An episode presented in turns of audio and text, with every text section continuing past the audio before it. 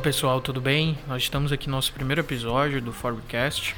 Esse é o nosso podcast prognóstico, né? A gente vai falar sobre gestão e tecnologia. Aqui é o Júnior, sou o Júnior Dias, sou empresário e consultor. A gente tem uma pequena apresentação no nosso primeiro episódio mesmo, que eu e o André a gente conversa um pouco mais sobre como é que será o podcast, mas até para deixar claro também o que é que quem somos, né? Quem são os personagens do podcast. Sou o Júnior Dias, André Ramos, Thiago Saraiva.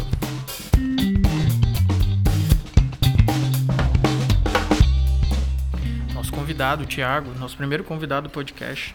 Vamos falar hoje sobre nova economia e é um assunto que está muito em voga. A gente está vivenciando essas transformações hoje de gestão, estamos vivenciando essa tecnologia entrando cada vez mais nos negócios, nos business. E hoje a gente vai falar um pouquinho mais sobre isso, envolvendo o mercado mesmo. Vamos para a prática, que é a que a gente propõe no podcast. Thiago, se apresente aí, por favor, para a turma. Agradecer a vocês pelo convite. Né? Pela estreia do programa. Acredito que vai trazer muitas oportunidades e ajudar aí quem está entrando no empreendedorismo né, e quem está querendo se profissionalizar.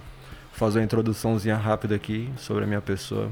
Sou Tiago Saraiva, tenho 36 anos, casado, pai do Santiago, esposo da Sueli Fontinelli. Né? Atuo já como empreendedor há 16 anos. Minha jornada começou na área de eletroeletrônica, e depois eu migrei para a área de informática. Por volta de 2010, eu ingressei no mercado de telecomunicações. Desenvolvi um negócio apenas com um funcionário e agora em 2021 a gente fez uma fusão com a empresa, entregando aquela empresa com um funcionário e alguns clientes, né? Nós entregamos uma empresa com 200 funcionários e mais de 40 mil assinantes de internet, telefonia fixa e outros serviços que envolvem o serviço de telecomunicação. O nome da empresa é Tnet Soluções, o grupo. Nós recentemente mudamos a marca para Zuri. Quem quiser dar uma olhada, é zuri.com.br com dois is. Muito bom. É, Tiago, hoje a gente convidou para a gente falar sobre nova economia. Eu acho que até falamos aqui bem rapidamente sobre isso. Foi muito bom nosso papo antes, até pra gente também se conhecer, só pra vocês entenderem, eu não conhecia ainda o Thiago, o Thiago é amigo do André. E foi muito bom até pra gente se conhecer e entender um pouco mais da tua jornada, como foi que você chegou até aqui, né? E o papo sobre nova economia, ele é muito importante porque, como a gente tinha falado, ele, ele é o que hoje a gente está vivenciando isso. Uhum. A gente tinha até falado nos bastidores a respeito de como algumas empresas hoje que não se adaptam a essa nova economia, elas são engolidas sejam elas sofrendo um processo de fusão, sejam elas tendo alguma falência ou alguma coisa do tipo. E quando a gente fala de nova economia, que é um tema muito amplo, a gente está falando sobre inovação de gestão, a gente está falando sobre processo, a gente está falando sobre software de gestão, a gente está falando sobre tudo que hoje uma empresa Crescimento precisa. em escala, né, Isso, também. Justamente. É, quando a gente começou a pesquisar sobre o tema e buscar assuntos, e assim, eu comecei a entender o core da nova economia, a base estrutural da nova economia. E um dos primeiros conceitos foi o de conectividade, foi o da facilidade com que a gente tem acesso hoje à internet, a dados. E eu pensei logo no Tiago, que era uma pessoa que se encaixava né, no, no que a gente estava buscando de conteúdo, de pessoa para representar esse, esse subtema, digamos assim, né? esse tema específico que é o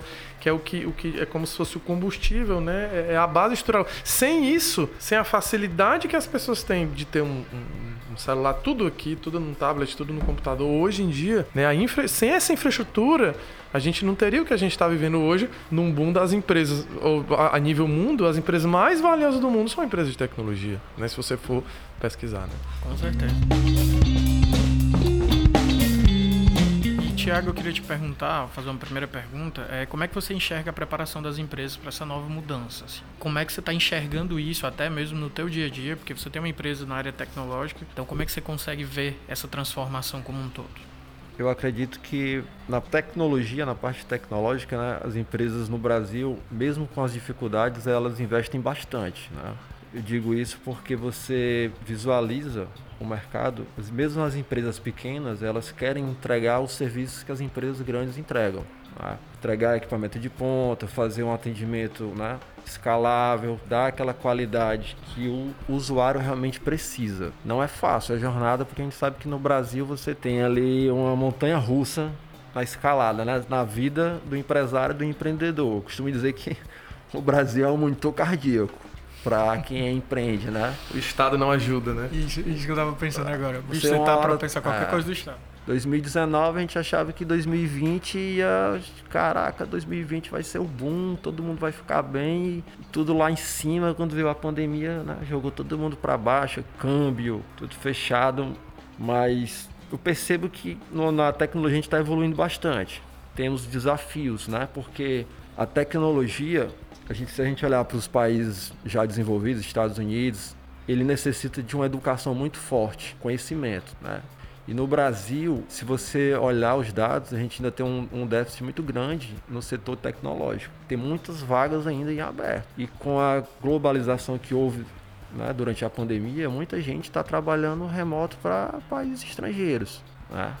As distâncias foram, é, foram reduzidas. As né? barreiras foram quebradas. Né? Então, o cara que está aqui, que era programador, que ganhava 4, 5 mil reais, ele está ganhando agora 4 mil euros, trabalhando para uma empresa fora. Então, né? quebrou. A pandemia ela abriu um novo leque assim, exatamente, de, de tudo. Né? Exatamente. Ela, eu, eu, eu, eu, eu vejo que ela encurtou essa distância. É. Porque é interessante como as tecnologias existiam há poucos anos atrás, a, a, gente já tinha videoconferência. A gente já tinha internet de velocidade, digamos ali, de média para alta, né, Tiago, em, em, relação ao mundo. Mas a pandemia acelerou muito isso daí pela necessidade de, de rapidez de solução dos problemas, né? Ou é isso, ou é isso, né? Total. Tem que estar tá longe. Ou se adapta. É.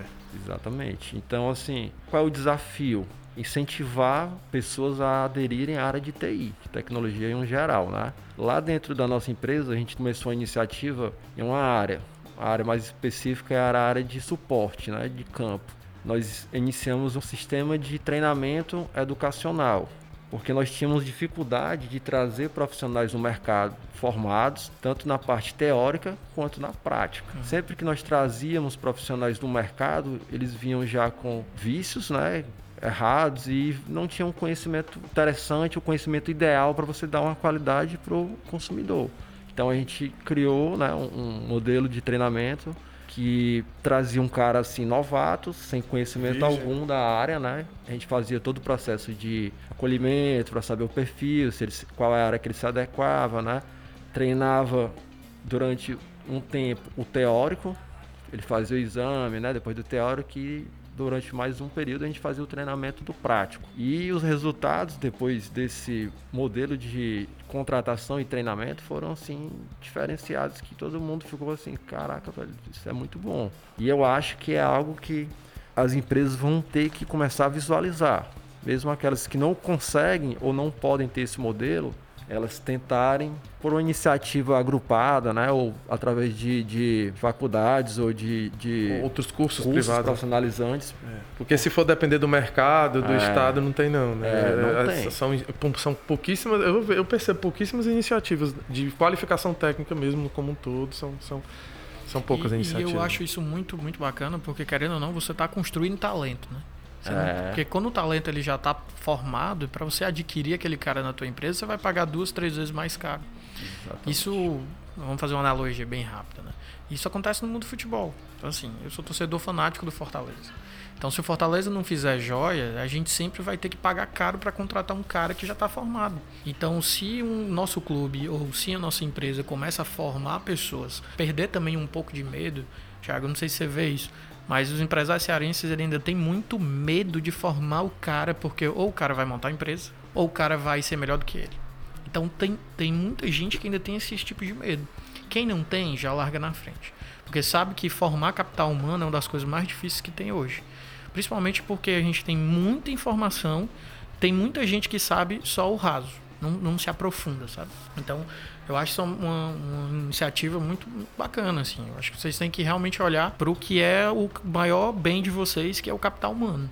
Querendo ou não, beleza, vocês têm todas as estruturas de vocês para chegar até a casa do consumidor, mas com certeza o, o, capital mais importante daí são as pessoas que fazem com que a tua empresa funcione. Né? Exatamente. E isso aí eu visualizei quando 2019 eu tive a oportunidade de conhecer o Vale do Silício, né? Eu queria viajar e conhecer o polo tecnológico, digamos assim, do mundo, né? Que é o Vale do Silício, em todos os aspectos. E conhecer a cultura que todo mundo falava que é uma cultura lá de você participar de algo além do dinheiro, né? Um propósito. Por que, que o cara tá naquela empresa? Ah, dinheiro é bom, é bom, mas o dinheiro vai chegar um momento que, se ele for suficiente na sua vida, você vai se questionar por que, que você está ali ou se você está no canto correto. Você tem que entrar no negócio pela grana, porque todo mundo precisa de grana, mas você tem que estar tá inserido naquilo ali por um propósito maior. Qual é o seu propósito? Por que você está ali?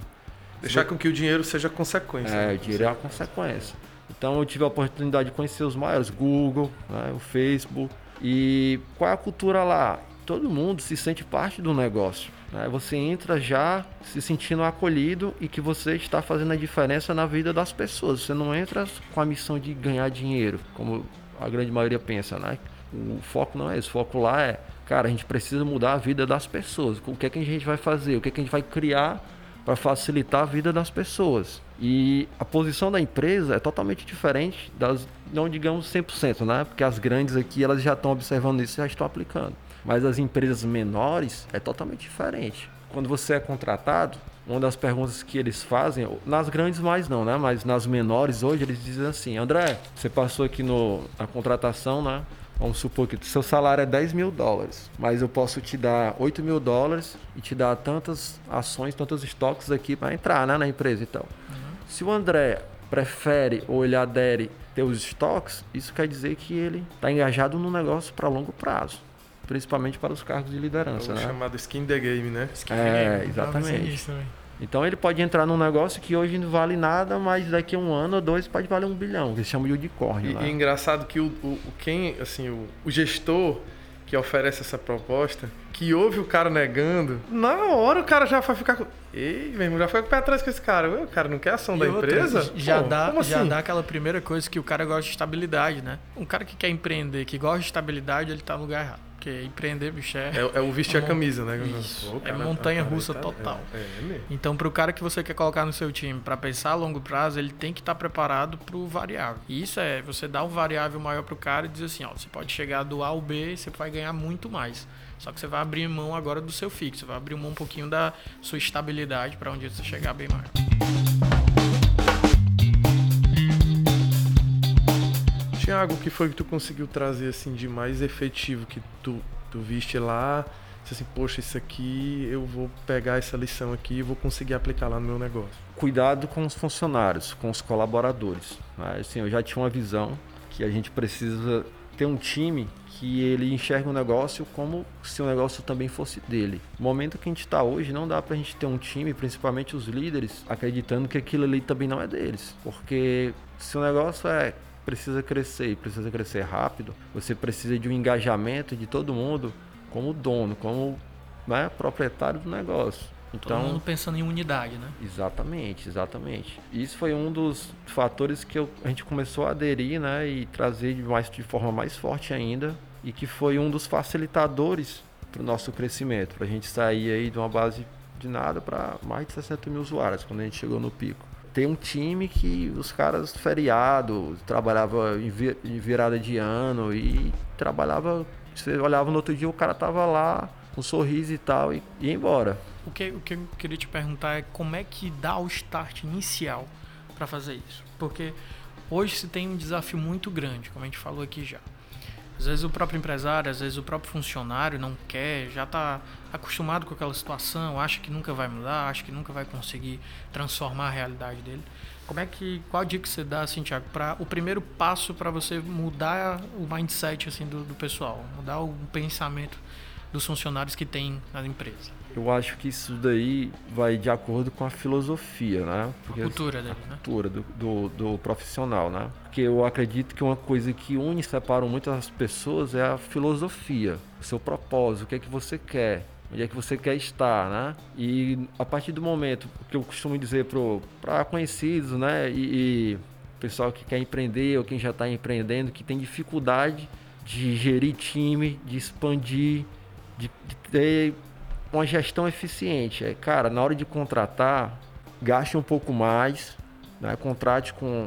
Se você não tem condições de ter um RH na sua empresa, mas vá atrás de uma consultoria. E na hora de contratar, você contrate profissionais que estejam alinhados com seu propósito. Qual é a minha filosofia? Atender bem o meu cliente. Então você tem que ter profissionais que eles estejam com o propósito que a sua empresa prega.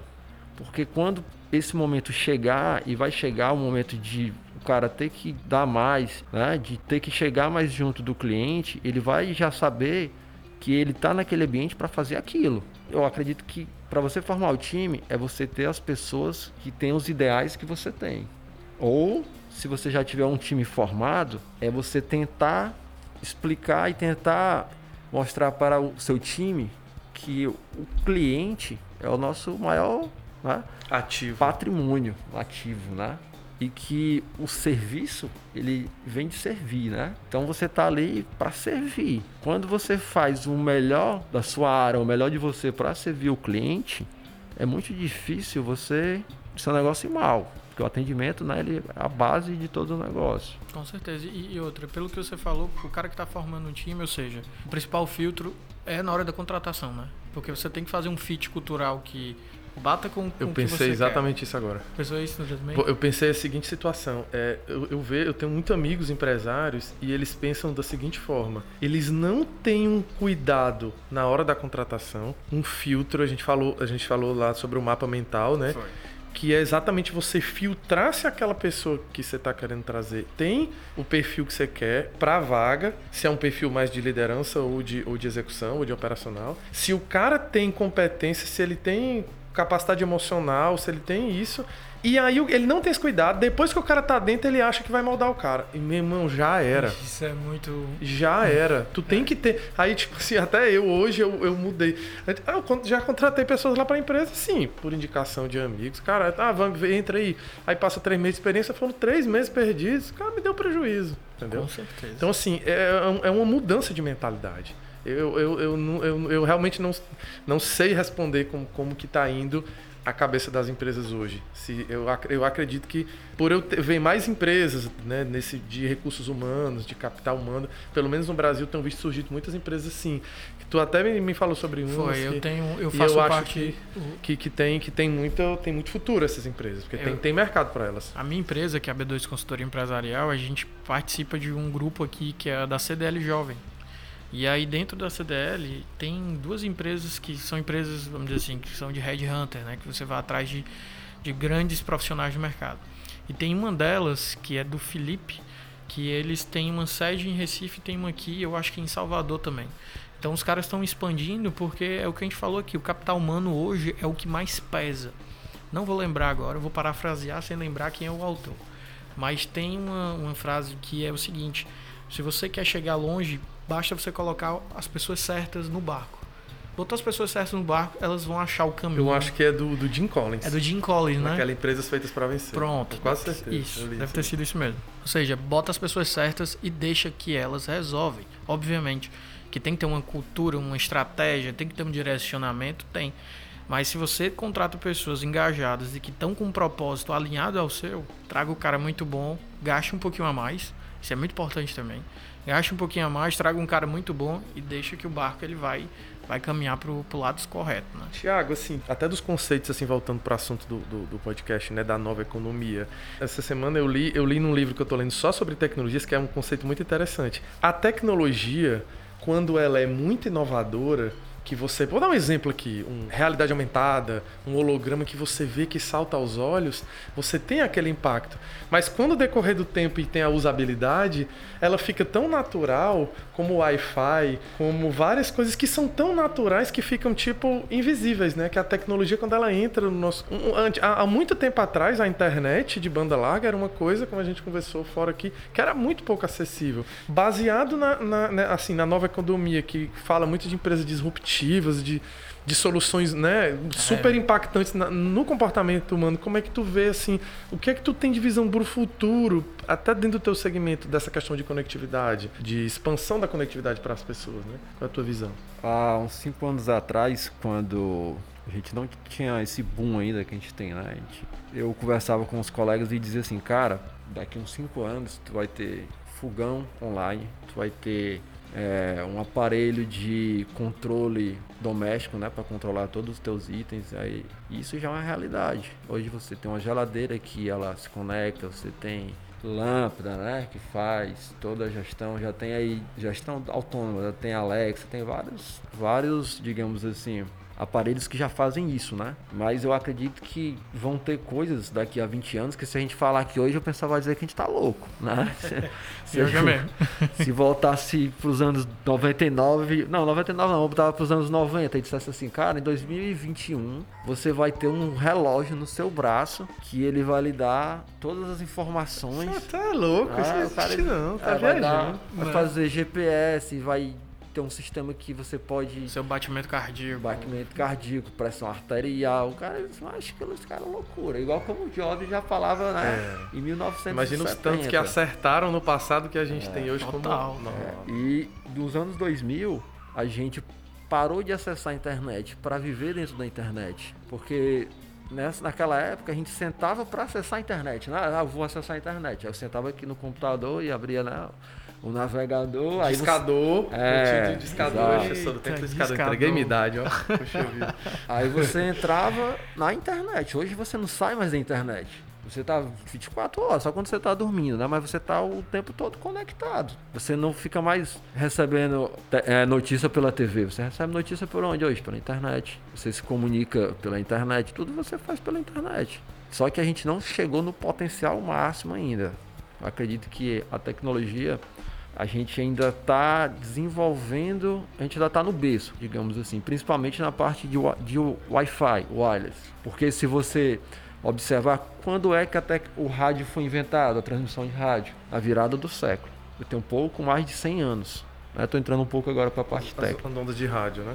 E de lá para cá, a gente não saiu da radiofrequência, certo? A gente foi descobrindo mais ondas dentro do espectro. Né? Eu vou descobrindo mais ondas e vou criando microchips para pegar aquelas ondas e comutar e transformar em, em comunicação final. Né? Mas é como se a tecnologia ainda fosse a mesma. É, a tecnologia é a mesma. Eu vou fazendo, digamos assim, eu vou fazendo assim uma descoberta de, de, de, frequência, mas a humanidade vai dar um salto quando a gente, na comunicação, quando a gente sair das ondas de rádio para ir para a comunicação quântica que é a comunicação quântica. Eu posso me comunicar com o André no Polo Norte sem antena. Eu mando uma comunicação para ele, né, dentro do, do, nosso espaço-tempo, e o chip já recebe sem precisar de antena, sem precisar de cabo, sem precisar de nada. Hoje eu não tenho condição porque eu tenho, né? Tem que ter a infraestrutura. É, eu tenho que ter ondas de rádio. Então a gente fala, ah, o 5G vai mudar. Cara, o 5G ele vai melhorar o gargalo. Ele não vai mudar essa era a minha pergunta que eu ia fazer para ti. O que é que dentro desse universo o 5G ele conserta ou ele adia um problema lá na frente? Ele tira o gargalo atual. Ele não resolve o problema, porque ele ainda vai trabalhar dentro da radiofrequência. Os cientistas desenvolveram um chip melhor, pegaram ali uma abertura de frequência que tem menos interferência, mas quanto maior a largura da banda, menos distância eu consigo. Então o 5G ele vai ter que ter mais antena, vai ter que ter mais torre, vai ter que ter menos distância para dar mais banda, entendeu? Mas aí vai ter tipo um, um, vamos lá, uma mudança geral nas estruturas. Vai, vai ter que ter. Já estão acontecendo, na verdade. Caramba, então isso vai envolver muito capital. É, o, muito... o 5G ele está muito relacionado com o que tu falou da internet das coisas, né? Que as, as coisas vão estar tá naturalmente já conectadas. Exatamente. Uma mesa, uns objetos, essa porta, é, tem a ver com isso, né? Tem, porque assim, se a gente pegar o tanto de, de itens que a gente precisa conectar hoje com o 4G, você não tem banda suficiente. Você não tem. Hoje a gente já tem gargalo, né? Você sabe que tem locais aí que você não consegue navegar. Então a proposta do 5G é a gente tirar um pouco desse gargalo. Mas devido ao crescimento de dados exponencial que a gente tem hoje, eu acho que daqui a uns anos vai ter outro gargalo e o pessoal vai ter que trabalhar de novo para tirar os limites, né?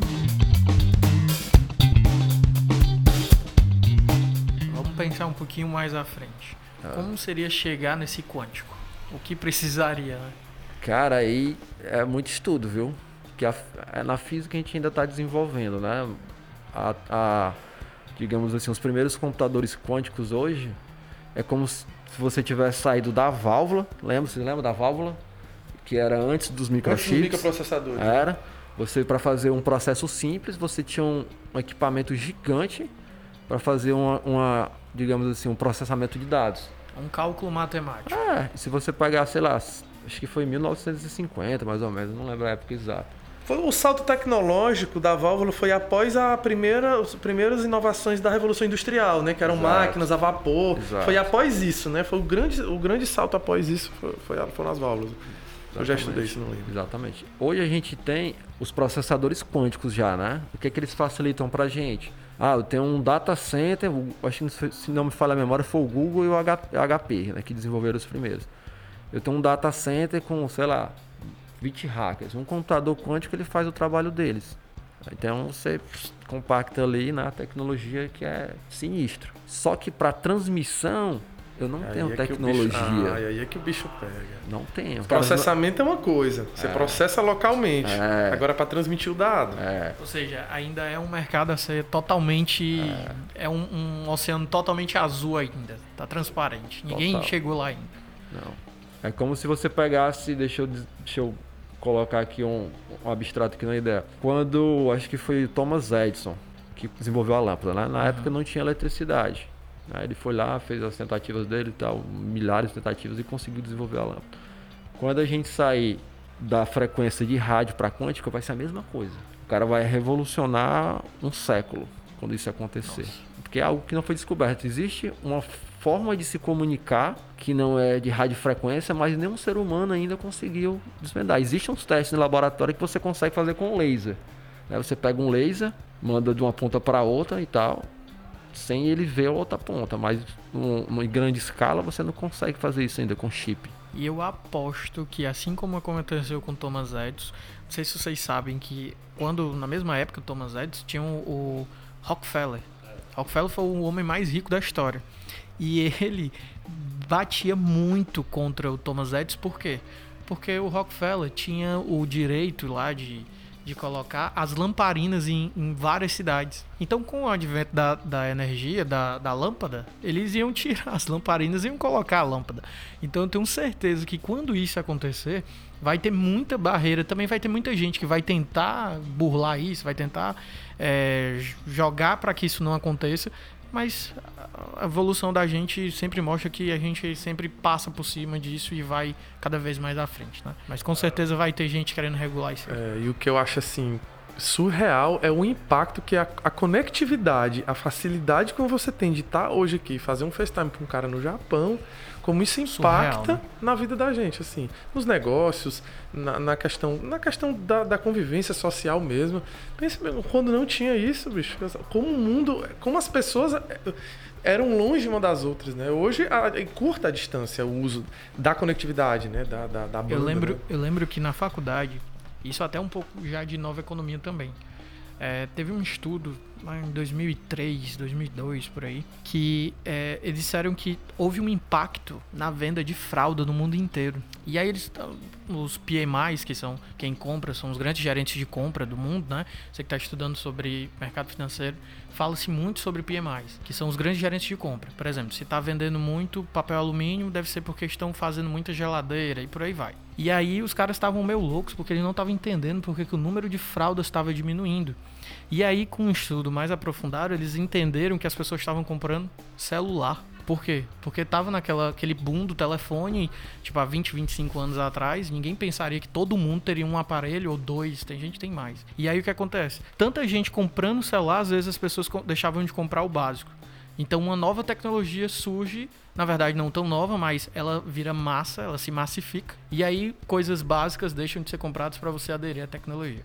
Então acho que isso com o tempo, até com essa parte quântica do 5G que vai vir logo aí, eu acho que isso também vai acontecer. Tipo assim, a gente vai acabar entrando dentro do 5G sem nem perceber. Daqui a pouco a gente tá dentro desse universo e a gente nem percebeu que entrou dentro dele, né? Verdade. E uma, uma coisa que eu ia te perguntar, Thiago, a respeito desse, da, da pandemia, como, como isso impactou o negócio de vocês e também se houve muita liberação de crédito. Porque eu vi que o governo, ele facilitou bastante para muitos segmentos. Teve Pronamp, Progé, Pro, Pro, Pro, Pro, Pro. E aí, desses vários prós, eh, teve muita gente que se beneficiou disso.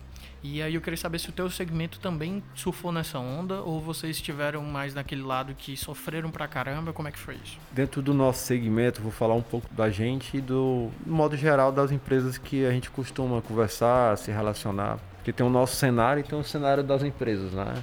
esse, a gente sofreu um impacto não financeiro, né, digamos assim. O financeiro foi muito pequeno. A gente teve um impacto mais devido a que o Brasil na área de telecom, na área de tecnologia, ele ainda é totalmente dependente de China, Estados Unidos, né?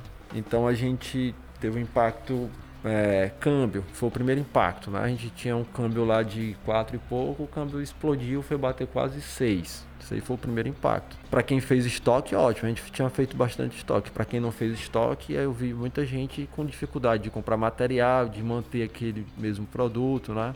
Aí o segundo impacto foi em 2000 e, é, 2020 teve o lockdown, não foi? Aí primeiro lockdown a gente começou a sentir o impacto financeiro 2021. 2021 quando teve o segundo lockdown, que o pessoal já estava sem fôlego financeiro, né? E o governo tirou aquela verba naquela época, que ele pegou e cortou, não foi o auxílio e tal.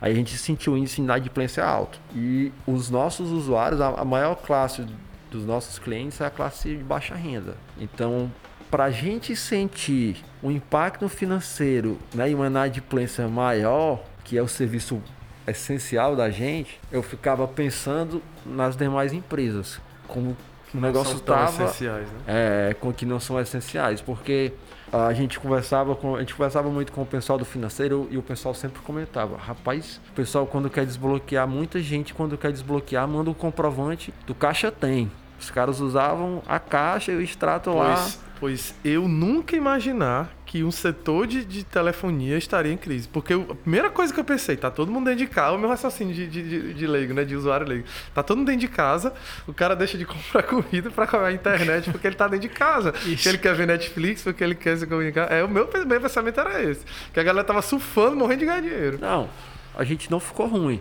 né? até porque o nosso serviço ele é muito diferente de, cara, eu costumo dizer que assim, é energia, internet e água. Né? Porque energia, sem energia você. Sem energia você não faz nada, né? Energia, sem água, água, você aguenta ali algumas é, horas. É, pirâmide de, de Maslow. Você né? aguenta um dia, se você. É, se você tiver água, você vai lá, ah, aguenta um dia, você compra no outro e tal. Então... A galera brinca que diz que a Wi-Fi tá perto da é... base, viu? Você já tá faz umas piadas, né? Agora cortou o Wi-Fi, meu irmão, aí. Aí é briga. O bicho pega. Aí a gente teve uma inadimplência de três ou quatro meses, né? Aí depois voltou a economia girar e tal. Aí foi injetado é, grana no mercado? Foi injetado grana, né? Aí a economia voltou a girar e aí o pessoal começou a pagar novamente, entendeu? Massa. Mas assim, empresas menores que não fizeram o dever de casa, né? Aí eu conheci e ouvi empresas que do setor da gente que os caras estavam pedindo dinheiro emprestado para pagar folha para pagar o básico, o básico né? e tiveram que fazer vários empréstimos, pegar capital assim para fazer as coisas básicas, entendeu? Mas isso daí, você que é da área financeira, você entende que é uma falta de gestão financeira, né? Isso, Seu negócio. isso impacta diretamente no capital de giro. Então, se você não tiver, vamos dizer assim, um caixa sólido, se não tiver margem de contingência para passar por umas situações como essa, num primeiro aperreio desse, que como foi global, você vai penar, você vai sangrar. Certo? Então, por isso que isso é um dos grandes pontos que eu sempre falo para os nossos clientes que a gente precisa ter caixa. Para mim, para mim, minha opinião como consultor financeiro, o caixa ele é uma das coisas mais preponderantes da empresa. Porque quando você tem caixa, você tem liberdade. Você pode financiar um projeto próprio, você pode criar uma nova unidade, você pode estocar matéria-prima, você pode contratar bons profissionais, você pode fazer N coisas. Quando se não tem caixa, você fica limitado às situações. E se der uma virada como foi do Covid, que não foi 360 graus, que você volta para o seu lugar, foi de 180, que você vai para uma outra posição que você não estava, você fica muito à mercê do mercado, você está na mão do mercado. Então, obviamente que existem empresas que se financiam quase 100% com capital de terceiros, mas se você não tiver uma reserva e você não conseguir fazer esse bom jogo de cintura entre taxa de inadimplência, o que você tem a pagar e o que você tem que cumprir, você tem que honrar, ali você vai passar muita dificuldade. Por que eu te perguntei isso? Porque como eu vi muitas empresas recorrendo a esses tipos de crédito, até mesmo para folha. Teve muita gente que colocou a folha para ser pago pelo governo, né? Então muita gente deixou o governo pagando as folhas dos funcionários que estavam em carteira assinada. E eu vi um movimento de gente que não aproveitou isso. Porque você tá com o governo pagando a tua folha e teve muita gente que quando começou a entrar muito capital começou a gastar, sabe? Não parece que não aprendeu em 2020. Aí veio esse segundo lockdown e aí deu uma outra rasteira. Porque o cara tava pensando que não, não vai parar Não mais. vai parar mais. é. Aqui agora é só subida. Vamos com tudo. Tem auxílio aí, dinheiro injetando, injetando, injetando. E aí quando foi ver, o cara teve um, um baque ali. Verdade. E isso aí que você tá falando, a gente estava até conversando ali fora, né, sobre a gestão do negócio, né, sobre a profissionalização, né, da, do financeiro. E hoje eu percebo que se você quer empreender, se você quer ter sucesso no seu negócio, tem três fundamentos, três pilares básicos que você precisa aprender e fazer um estudo continuado deles. Se você não fizer, você pode até fazer a sua empresa funcionar, se não for um mercado que esteja em consolidação. Mas dependendo do mercado que você estiver, você pode ser lapi- é, dilapidado ali do mercado. Que são os pilares: administração. O empreendedor ele tem que estudar administração para saber quais são as boas práticas né, da administração. Ele tem que ter saber contabilidade. Ele não pode ter um negócio sem saber contabilidade, sem saber o que é receita, o que é receita líquida, né? A parte tributária também. Parte como ele- tributária. Ele pode se enquadrar, É, né? Exatamente. Ele tem que saber contabilidade. E terceiro, relacionamento. Se ele não tiver capacitação de se relacionar com os profissionais, liderar time, né, desenvolver pessoas, saber puxar o time quando é necessário. Se ele não tiver o conhecimento nessas três áreas, vai chegar um momento que vai ser muito difícil, dependendo do setor que ele estiver, né? Ele dar perenidade à empresa dele e até mesmo ele crescer, digamos assim, com um negócio que não seja o pior trabalho do mundo. Eu vou botar mais um pilar aí, viu? Puxando sardinha pro meu lado. Tem que ter um bom comercial. Boa. Porque, se, porque tu é operacional, né? Então tu puxa pro teu lado.